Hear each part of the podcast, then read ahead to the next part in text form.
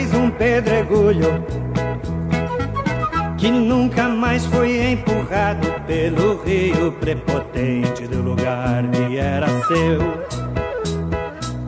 Pois todo mundo tem orgulho e seus amigos também tinham, e dos dez que começaram, o milagre enfim se deu. Um pedregulho foi chegando, um outro foi se aproximando, em pouco tempo eram milhões. E o prepotente não tugiu e nem mugiu, ficou no leito que era dele, nunca mais de lá saiu. E o prepotente não tugiu e nem mugiu, ficou no leito que era dele, nunca mais de lá saiu.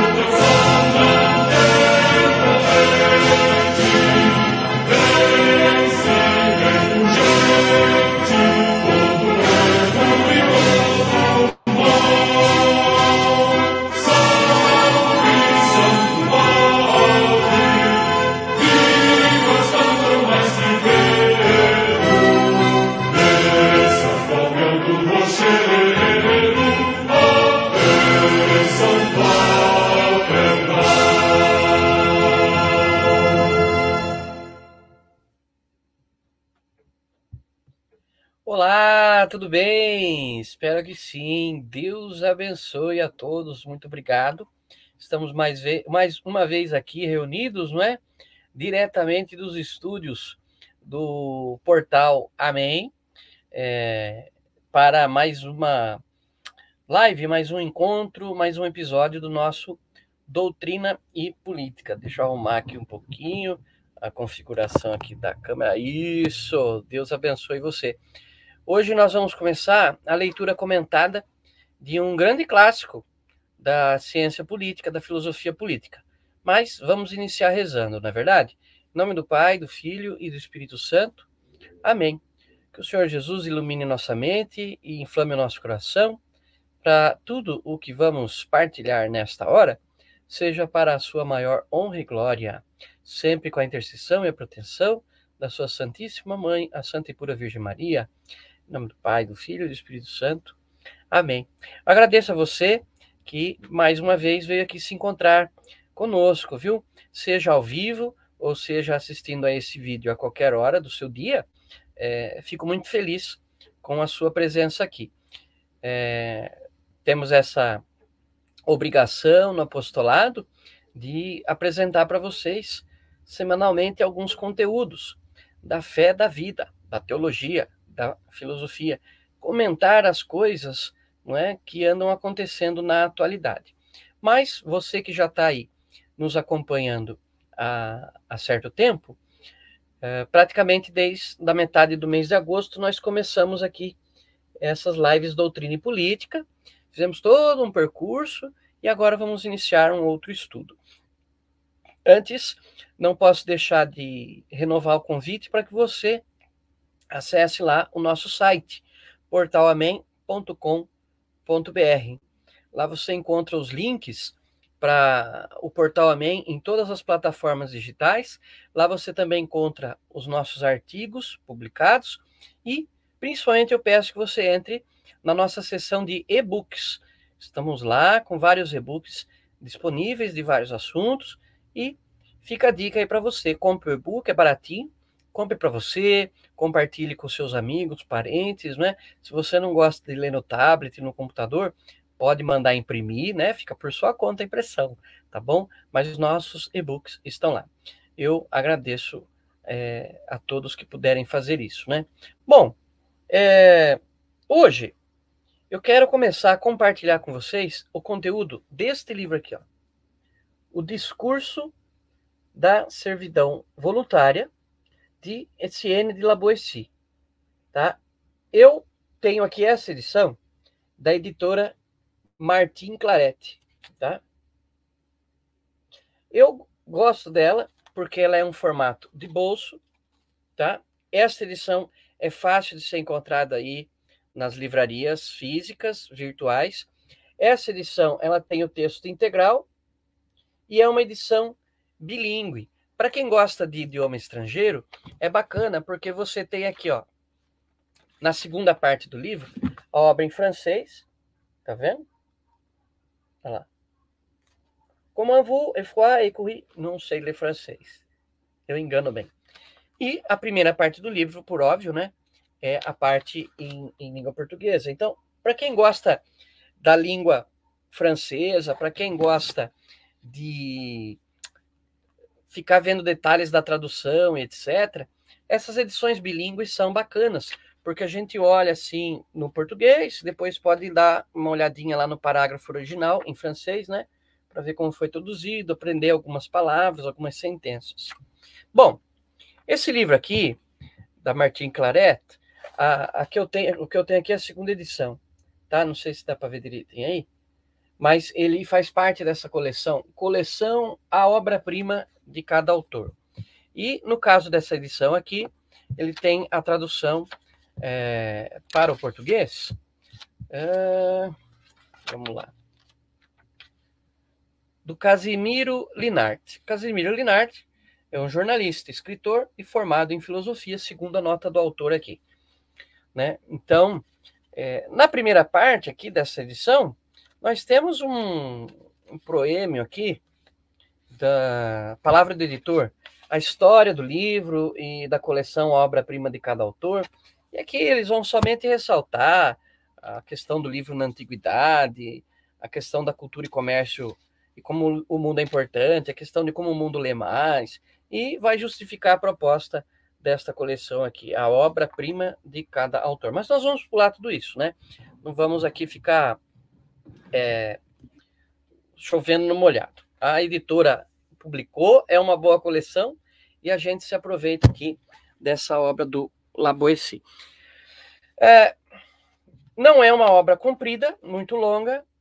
O tratado mesmo começa aqui na página 31, o discurso né, do, do, da, servidão, da servidão voluntária, e tem 43 páginas. Ele vai terminar aqui na página 74. Então, não é um estudo longo. Eu considero que seja um estudo para e passo àquele que a gente fez da leitura comentada da Divinos Redentores, né? Com, com a qual nós começamos aqui as nossas lives do, Doutrina e Política, né? E, como sempre eu digo para vocês, isso aqui é um ponto de partida, não é? Não é, infelizmente, um estudo aprofundado é um ponto de partida. É para que a gente tenha um primeiro conhecimento.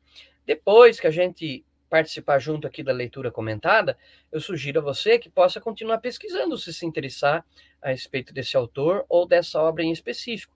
Tem muitos outros comentaristas, professores, filósofos que vão escrever e até falar em vídeos sobre o discurso da servidão voluntária. Então aqui a gente faz o simples exercício de estarmos juntos para ler Vou fazer alguns comentários, claro, né? Espero, e você sabe, que esses comentários podem não ser lá grande coisa, mas espero que sirvam assim como lampejos, né, fagulhas, para despertar a curiosidade daqueles que se interessam por filosofia, por política e por filosofia política, ciência política de um modo geral, né? E também não creio que seja um estudo muito longo, creio que em algumas poucas semanas a gente consiga dar conta da leitura e dos comentários, tá bom?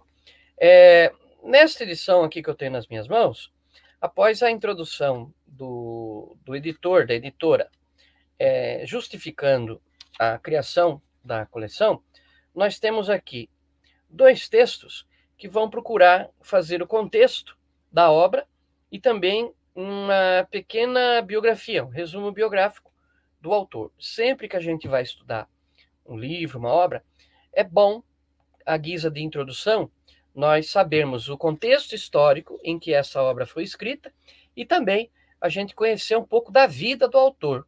Quais foram suas motivações, qual foi a sua formação, quais foram as suas influências, para que ele pudesse é, é, compor essa obra, né?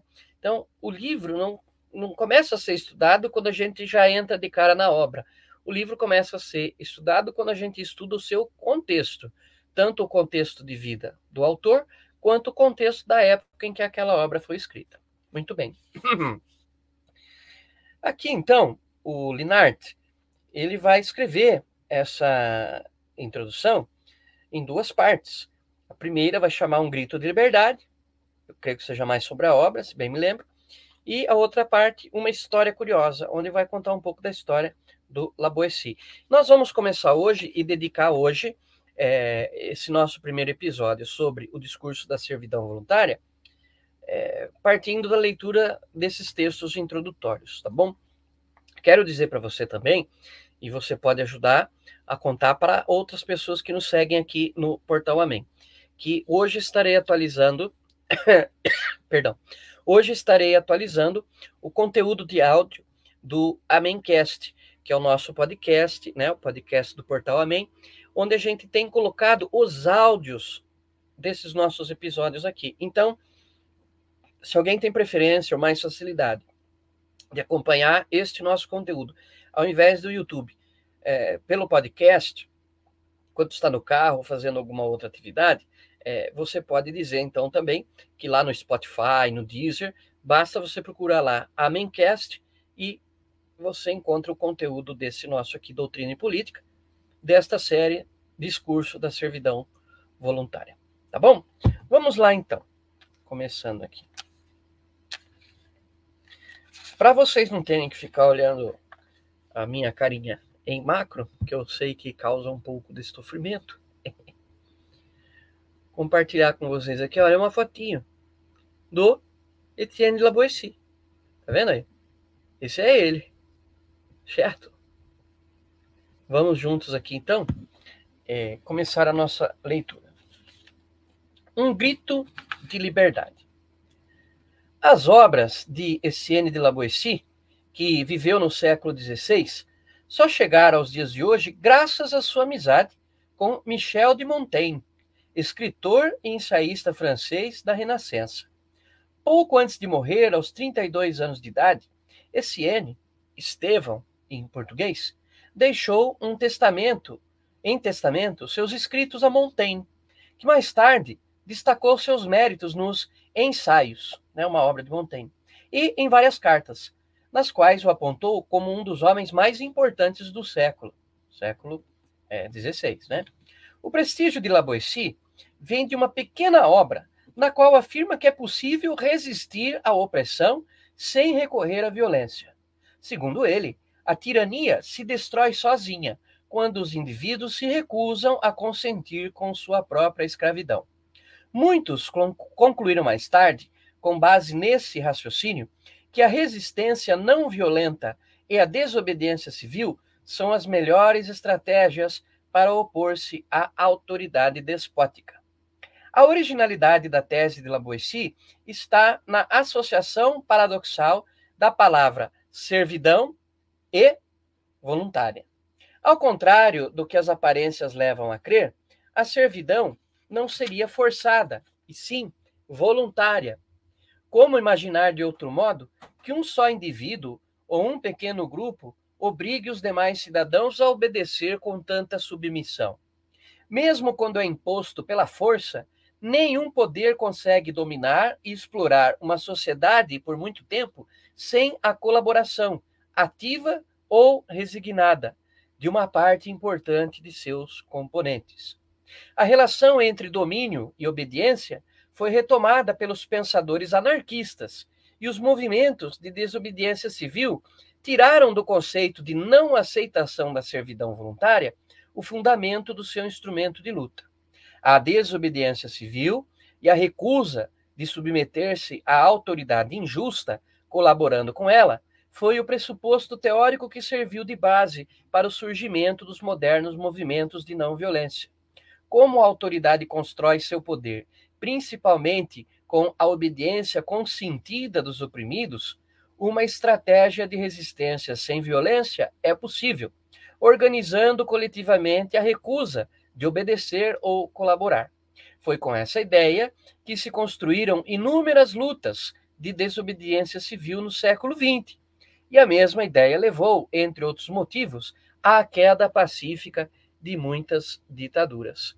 Então, irmãos e irmãs, como vemos, é uma obra. Opa, cadê vocês?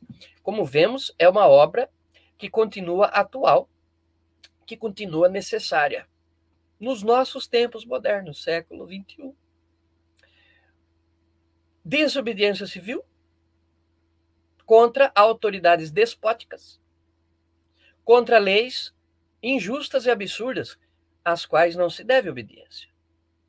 Ninguém é obrigado, no uso do seu próprio livre-arbítrio, a ser cúmplice de leis tirânicas. Os escravos servirão, mas aqueles que são livres têm a escolha de resistir aos maus, não obedecendo o que não é válido, o que não é justo o que não está fundamentado na verdade e na justiça. Porque se assim fizéssemos, estaríamos colaborando com a ditadura, com a tirania. E foi para a liberdade que Cristo nos libertou. Então, este discurso da servidão voluntária vai abordar esse tema com pensamentos, reflexões deveras interessantes. Muito bem, vamos continuando aqui então. Subtítulo: O século de Laboissy. O século XVI, em que Laboissy nasceu, foi o século da política. A filosofia política desenvolveu-se de forma extraordinária. Desde o início do século, o teólogo e humanista francês Jacques Lefebvre d'Etaples, um dos intelectuais mais destacados do Renascimento, traduziu e propagou a política de Aristóteles. Erasmo de Roterdã traçou o perfil do príncipe cristão. Maquiavel e Thomas More introduziram mudanças importantes na maneira de pensar a política. O Príncipe, de Maquiavel, redigido em 1515, embora tenha sido publicado somente em 1532, foi uma dessas obras que introduziram essas mudanças importantes. E o livro A Utopia, né, Thomas More, desde 1515 também, foi um elemento de mudança na maneira de pensar a política. Ah, no momento em que se abre uma era nova que corresponde ao surgimento dos jovens estados da Europa, tem início uma reflexão que, junto com o impulso humanista do tempo e a necessidade tantas vezes expressas de depurar o cristianismo, não tardará a promover uma efervescência das ideias políticas. Nem Lutero nem Calvino conseguiram, em sua vontade de reformar a religião, deixar a questão política de lado Laboessi está entre os pioneiros que participaram da grande mudança das ideias. Então, meus irmãos e irmãs, nós vemos aqui, não é, que a partir desse século XVI, o Renascimento, começa a ter uma efervescência maior no campo cultural, filosófico, da ciência política, até teológica, a respeito da questão da política. É, vamos aprofundando isso à medida que as páginas né, é, vão sendo vencidas.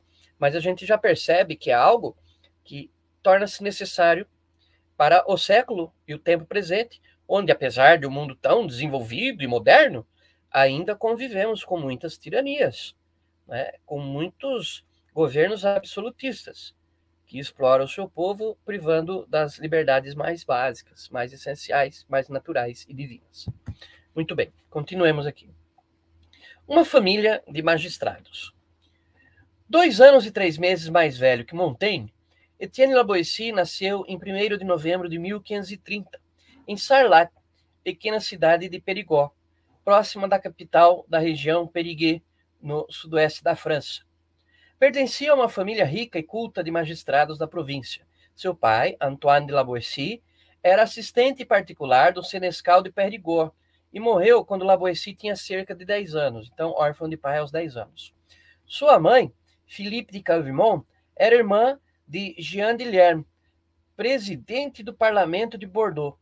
Foi educado pelo tio, Etienne de Laboissy, eclesiástico apaixonado pelo direito e pelas letras clássicas, o qual despertou nele o interesse pela antiguidade grega e romana.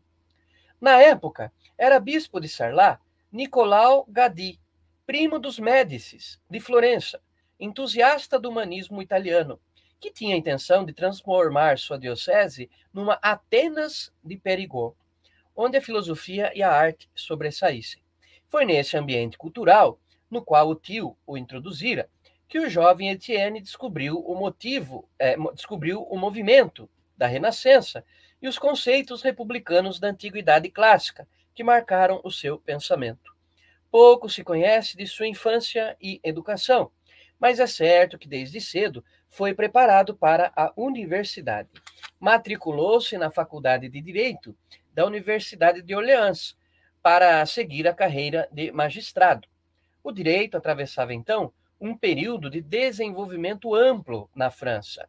Um grupo de jurisconsultos, inspirando-se na literatura antiga, estudava a jurisprudência visando a aperfeiçoar a legislação dos estados jovens. Surgia o Estado moderno, que exercia o poder soberano e se tornava o centro da autoridade política. Um espírito novo. A Universidade de Orleans, que se destacava por sua atividade huguenote, era a segunda universidade da França, depois da de Paris, e tinha uma das escolas de direito mais famosas da época, chegando a contar mais de 5 mil alunos. Desde o final do século XV, seus professores aplicavam a filologia e o conhecimento da antiguidade ao estado da jurisprudência, reagindo contra as rotinas e os dogmas da escolástica imprimindo um espírito novo ao direito. Durante os anos de estudo, Etienne também se concentrou nos clássicos, que traduziu do grego, e, como passatempo, compôs versos em grego, latim e francês. Além disso, dedicava tempo à história e à filologia. Aprendeu ainda tudo o que se relacionava com o direito e podia esclarecê-lo, adquirindo uma erudição sólida e variada. Recebeu o diploma em 23 de setembro de 1553, com honras especiais. Nesse período já havia escrito o discurso da servidão voluntária. Graças à reputação que conquistou durante os estudos de graduação, o rei Henrique II concedeu-lhe em 13 de outubro de 1553 a licença que lhe permitiu o acesso ao cargo de conselheiro do parlamento de Bordeaux, em substituição a Guilherme de Lourdes, conhecido como Longa, convocado para atuar na Justiça de Paris. Ainda não tinha idade legal para exercer a função, que era na época de 25 anos. Assumiu o cargo em 17 de maio de 1554 e foi nesse período se casou com Marguerite de Carle, ainda jovem e viúva de Thomas de Montaigne, irmão de Michel. Né? Então ele veio se tornar cunhado de uh, Montaigne. Uma amizade famosa, justamente disso que se vai falar agora. Michel de Montaigne tornou-se conselheiro do parlamento de Bordeaux três anos depois de La Boétie assumir o cargo. Montaigne escreveu em Sobre a Amizade, dois pontos, abre aspas. Tenho muito estima pelo livro da servidão, que é esse que a gente vai começar a ler, né? Porque foi a causa do nosso relacionamento.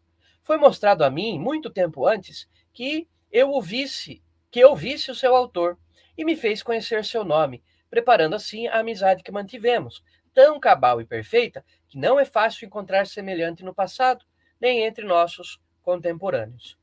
Então, uma amizade profunda, verdadeira, é, que começou pelo intelecto, né?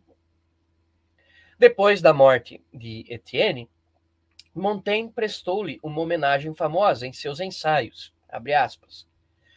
Compartilhávamos metade de tudo. Parece-me que eu furtava a parte dele. Em outro lugar da mesma reflexão, escreveu: Se me forçarem a dizer porque eu amava, sinto que isso não pode ser expresso senão respondendo porque era ele, porque era eu. Realmente, aquele sentimento de irmãos mesmo, né? de se sentir literalmente irmanado, né, em comunhão, em amizade, né? O parlamento de Bordeaux, Bordeaux, né, era no templo de La Boétie o quarto mais antigo da França, tendo surgido depois dos de Paris, Rouen e Toulouse. Contava várias dezenas de conselheiros, 91 na véspera da Revolução Francesa em 1789. Por delegação do soberano, dispensava a justiça real na parte criminal e civil, registrava os decretos e as leis do rei e fazia a ordem predominar na província. O cargo de conselheiro fazia La Boétie tratar de questões delicadas e às vezes difíceis, mas em geral o parlamento não desempenhava papel político relevante. Seus membros, entretanto, já começavam a considerar-se depositários das leis fundamentais do reino e guardiões da lei, como escreveria mais tarde Montesquieu no, no livro Espírito das Leis. Nesse quadro, foi só em 1560 que ele começou, né, Laboissy, a destacar-se. No início daquele ano, foi designado pela corte para missões especiais. Vamos ver qual que é uma dessas missões. Uma missão especial.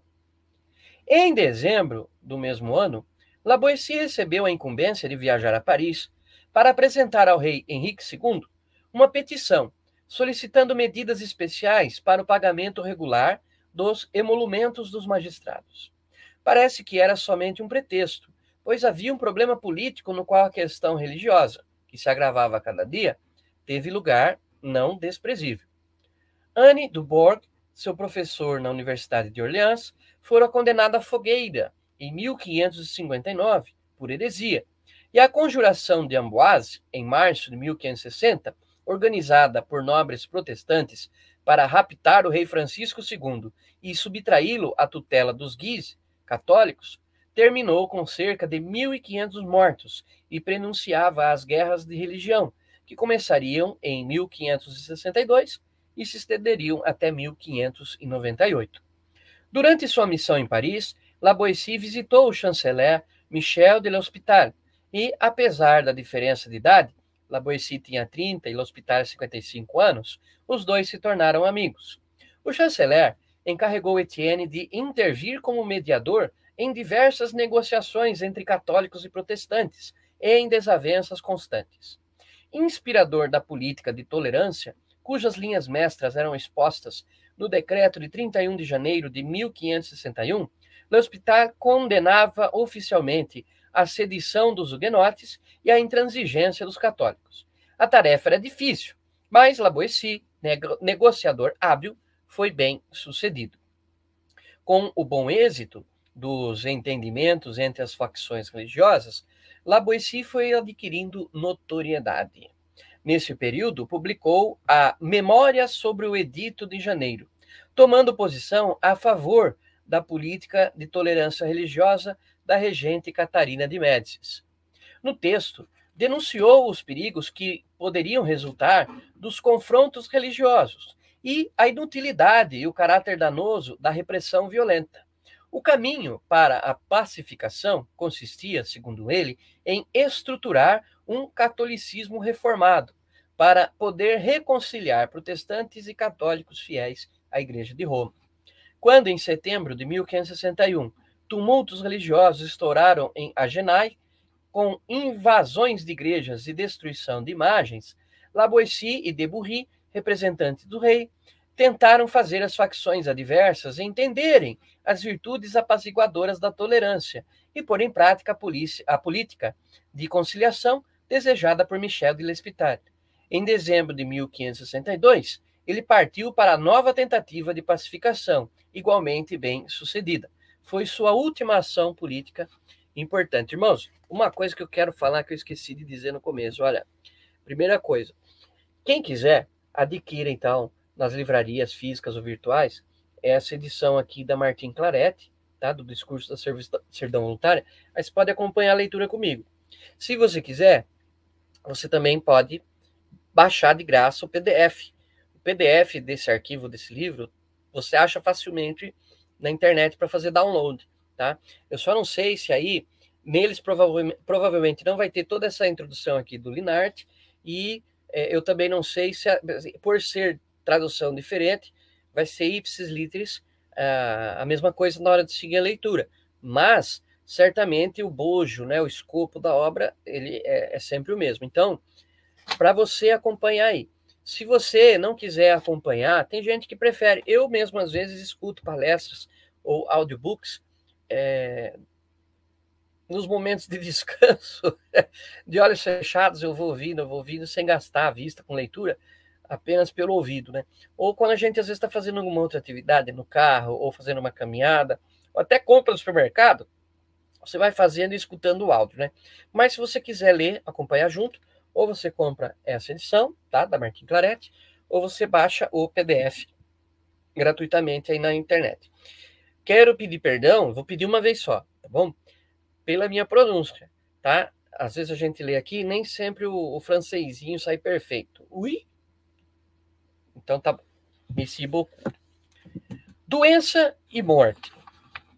Em meados de 1563, Laboissy ficou doente um fluxo de ventre com cólicas, cólicas, segundo Montaigne, ou uma desinteria, que se agravou rapidamente. Montaigne supôs que o amigo contraíra o germe da epidemia de peste que se alastrara em Perigord. Etienne tentou chegar a Medoc, onde sua mulher possuía terras, mas as dores fortes o obrigaram a parar no meio do caminho. Hospedou-se na casa de Richard de, la, de Lestonac, seu colega de parlamento e cunhado de Montaigne. Em 14 de agosto, dia de São Roque, em 14 de agosto, percebendo a gravidade de seu estado, Laboissy ditou seu, ditou seu testamento e deixou seus livros escritos para Montaigne, seu irmão íntimo e amigo inviolável. Numa carta que dirigiu a seu pai, descrevendo as peculiaridades da doença e os últimos momentos do amigo, Montaigne concluiu-a com essas palavras: Etienne de Lavoisier expirou no dia 18 do mês de agosto de 1563. Tinha apenas 32 anos, 9 meses e 17 dias. Morreu jovem, hein? Mas ficou eternizado aqui neste clássico que escreveu, grande obra-prima. Continuando aqui. Uma história curiosa. Etienne Laboissy não podia imaginar que, dez anos depois de sua morte, o discurso da servidão voluntária seria usado pelos huguenotes, nome que os católicos franceses davam aos protestantes, sobretudo aos calvinistas, contra o rei Carlos IX e sua mãe, Catarina de Médicis, aos quais atribuíam o massacre de São Bartolomeu, como ficou conhecido, o assassinado em massa de convertidos da reforma durante as guerras de religião na França. Parte do discurso foi impressa secretamente entre 1574 e 1578, para fomentar a rebelião contra a realeza após o massacre. A matança teve início na noite de 24 de agosto de 1572, em Paris, e se estendeu nos meses seguintes, em mais de 20, em mais, a mais de 20 cidades francesas. Entre 1560 e 1598, houve muitos focos de guerra religiosa na França, nos reinados de Francisco II, Carlos IX e Henrique III. Foi só depois que Henrique IV, para ser aceito como rei, converteu-se ao catolicismo e assinou em 1598 o Edito de Nantes, tratado de paz que autorizou a liberdade de culto para os protestantes, que alguma aparência de ordem foi aos poucos restabelecida. Durante esse período, o discurso da servidão voluntária desempenhou papel extraordinário. Outra coisa, gente, eu não vou ficar parando aqui para fazer contextualização histórica, tá? Se você quiser saber mais especificamente sobre essas guerras religiosas de França do século XVI, YouTube, tá? Aula de história em outro canal ou outras obras, outras literaturas, tá bom? Prosseguindo, as obras de La Boétie. Em 1570, Michel de Montaigne, ainda abalado com a morte do amigo, renunciou ao cargo de magistrado. No mês de agosto, dirigiu-se a Paris levando os manuscritos de Essienne e mandou imprimi-los. Deixou de fora o discurso da servidão voluntária e a obra Algumas Memórias de Nossas Perturbações sobre o Edito de Janeiro de 1572 textos políticos que achou inconveniente publicar naquele momento, por causa do clima de insegurança que reinava na França e do uso do discurso pelos protestantes para promover agitação política. Sobre o discurso, ainda hoje se discute a data de sua composição. Nas edições dos ensaios, de 1580 e 1588, Montaigne revelou que Lavoisier escreveu-o quando tinha 18 anos. Nas edições seguintes, baixou a idade para 16, Ó, oh, é um prodígio. Alguns comentadores da obra de Laboissy levantam a hipótese de que ele deve ter redigido o discurso da servidão voluntária em 1546 ou 1548 e provavelmente fez alterações quando estava na Universidade de Orleans, aproveitando os conhecimentos que adquiriu principalmente nas aulas de Anne Dubourg. No prefácio que inicia o volume das obras de Laboissy, Montaigne mencionou o discurso, no opúsculo incluiu o econômico, de Chefononte, e as regras do casamento e a carta de consolação de Plutarco, que Siene traduziu do grego. Na primeira edição dos ensaios, em 1580, além das traduções, Montaigne inseriu 29 sonetos que faziam parte das composições poéticas de La Boétie. Eram 28 poemas em latim e uma adaptação do 32º canto do Orlando Furioso de Ariosto. Eles permitem imaginar a importância que o autor dava à condição humana. Um texto militante. Mesmo na primeira edição dos ensaios, publicada 16, 17 anos depois da morte do amigo, Montaigne não incluiu o discurso. Em 1580, o manifesto já circulava clandestinamente e era muito conhecido. Parte dele foi inserida em forma de diálogos nas últimas páginas do Revé Matin de France, não, Revé Matin de François e de Levoisin, libelo violento contra Carlos IX e sua mãe, escrito por Eusébio Filadelfo Cosmopolita e divulgado alguns meses depois do massacre de São Bartolomeu, com o objetivo de informar aos povos da Europa a gravidade dos acontecimentos na França.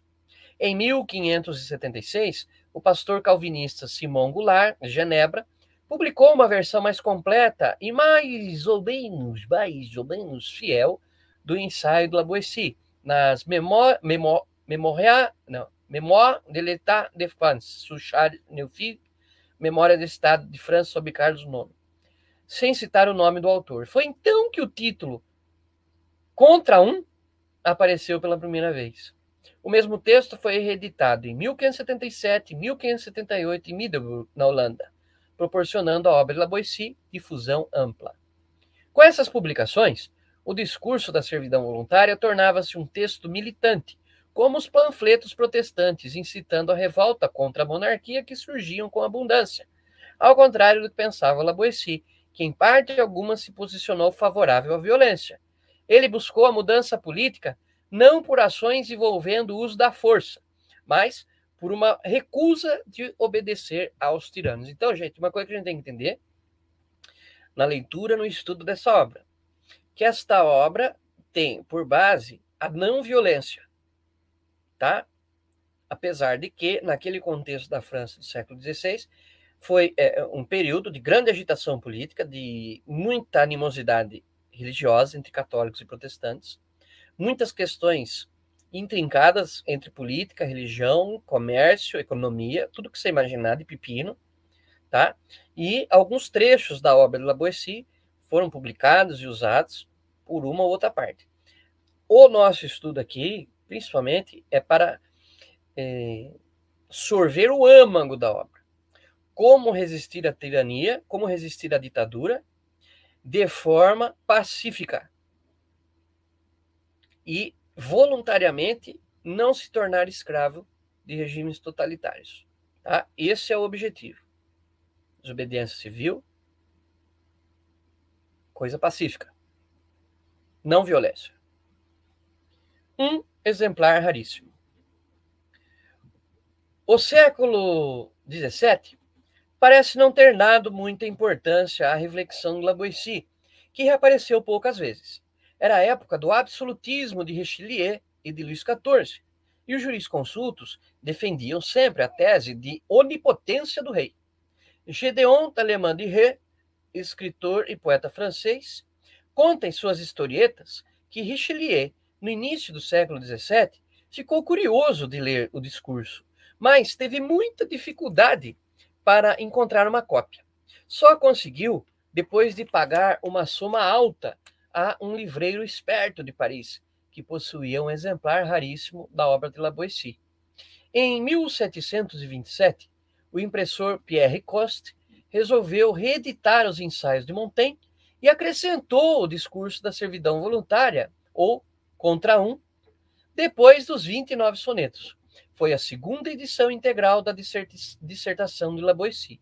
E a primeira vez, 164 anos depois da morte do autor. Repita, 164 anos depois da morte do autor, que seu nome foi associado ao texto. Só um século mais tarde, em 1835, só um século mais tarde, em 1835, o abade Felicidade de Lamennais publicou o discurso de forma autônoma, com as notas de Pierre Coste e um prefácio importante. Em 1892, Paul Bonnefond, o maior estudioso da obra de Etienne de La Boétie, publicou suas obras completas. Estabeleceu igualmente o texto do discurso da servidão voluntária, segundo o manuscrito de Meme da, Publi, de Meme da Biblioteca Nacional na França, o qual reproduzimos a partir da página 74. Além das notas e de um índice, acrescentou-lhe também as variantes.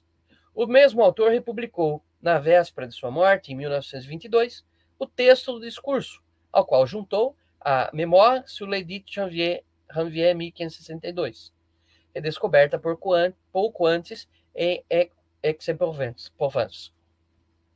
Uma obra sempre atual.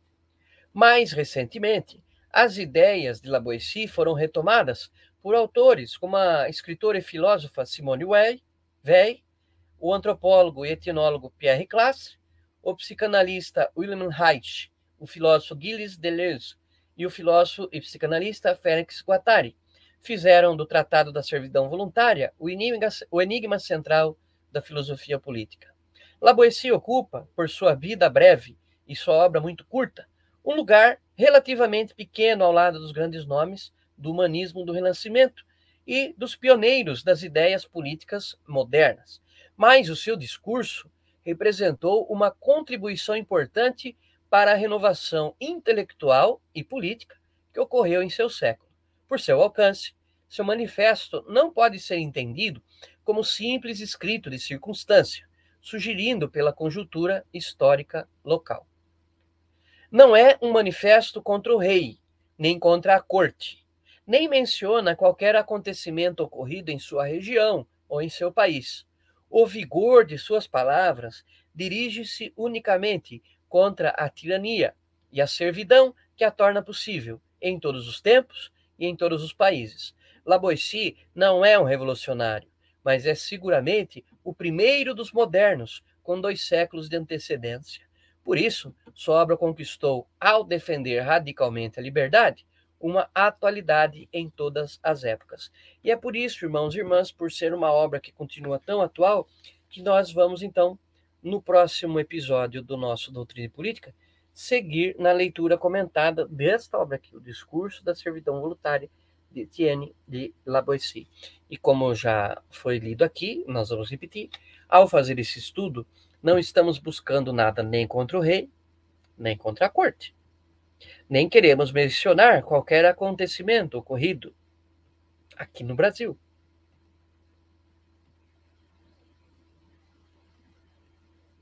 Mas o vigor dessas palavras será unicamente para que a gente nos prepare de mente e de espírito a lutar contra a tirania e a servidão voluntária que torna possível a existência de ditaduras. E por que é importante lutar contra isso, padre? Porque a ditadura é inimiga da liberdade.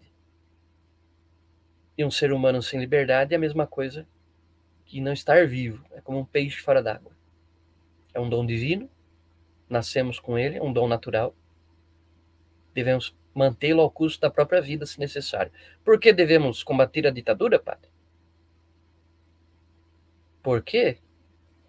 Porque as nossas liberdades vão sendo tiradas aos poucos. Liberdade de ir e vir, liberdade de culto religioso, liberdade de expressão, liberdade de pensamento, liberdade de tecer críticas, liberdade de questionar. E quando se vê a liberdade de ter os próprios bens, a liberdade, a propriedade, a, né, a liberdade que se perde contra a propriedade privada, a liberdade de ter a sua casa, a sua casa, as suas coisinhas. E, ao fim e ao cabo, a liberdade até de ter a sua própria vida como você quer diante de Deus. Quando as ditaduras, não aceitando a sua falta de servidão voluntária, te eliminam desta terra de forma violenta. Mas, sobretudo, as palavras dessa obra são para nos ensinar e nos inspirar, que foi para a liberdade que Cristo nos libertou. Podem prender o nosso corpo, mas não o nosso pensamento. Podem matar o nosso corpo, mas não podem destruir a nossa alma. Porque um pensamento livre subsiste pelos séculos. E uma alma liberta também atravessa a eternidade sem as amarras dos ditadores. Irmãos e irmãs, acho que por hoje está bom. Fizemos essa introdução com a ajuda de Carlos Linard, né, que é, nos ajudou aí a contextualizar um pouco da história de vida do, do Laboissy e também nos ajudou aqui, em breves, mais valiosas linhas, a, a um contexto aqui. É, é Casimiro Linar, né, Carlos? É, nos ajudou em breves, mais importantes linhas a contextualizar aqui o século, o contexto histórico em que a, a, o discurso da servidão voluntária foi escrito por Laboissy, e também é, o, o, tempo que demorou para essa obra ser realmente reconhecida e conhecida é, com o devido mérito, né? Conhecida como de sua autoria, né? Então, eu agradeço a você que esteve comigo até agora, ó, que eu vou marcar as páginas. A partir, a partir, galera, da próxima semana, a gente começa aqui na página 31. Realmente a gente entra, de fato, na obra Discurso da Servidão Voluntária. Lembrando a você, se quiser acompanhar a leitura comigo, adquire esse exemplar, é da Martin Claret, tá bom? Você encontra facilmente em livrarias físicas e virtuais, já conferir. Encontra fácil sim, tá?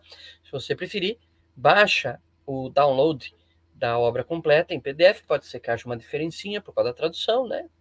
Mas o bojo da obra sempre fica contemplado igualmente.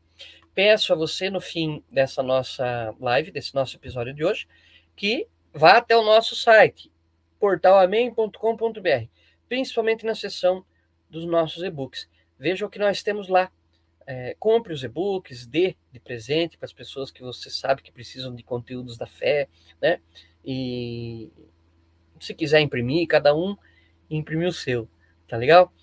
Espero que na próxima quarta-feira nós possamos estar aqui juntos. Eu aqui, direto dos estúdios do Portal Amém, e você aí, seja ao vivo ou depois assistindo essa aula gravada em qualquer parte do seu dia. Não esqueça também de conferir e de compartilhar esse conteúdo.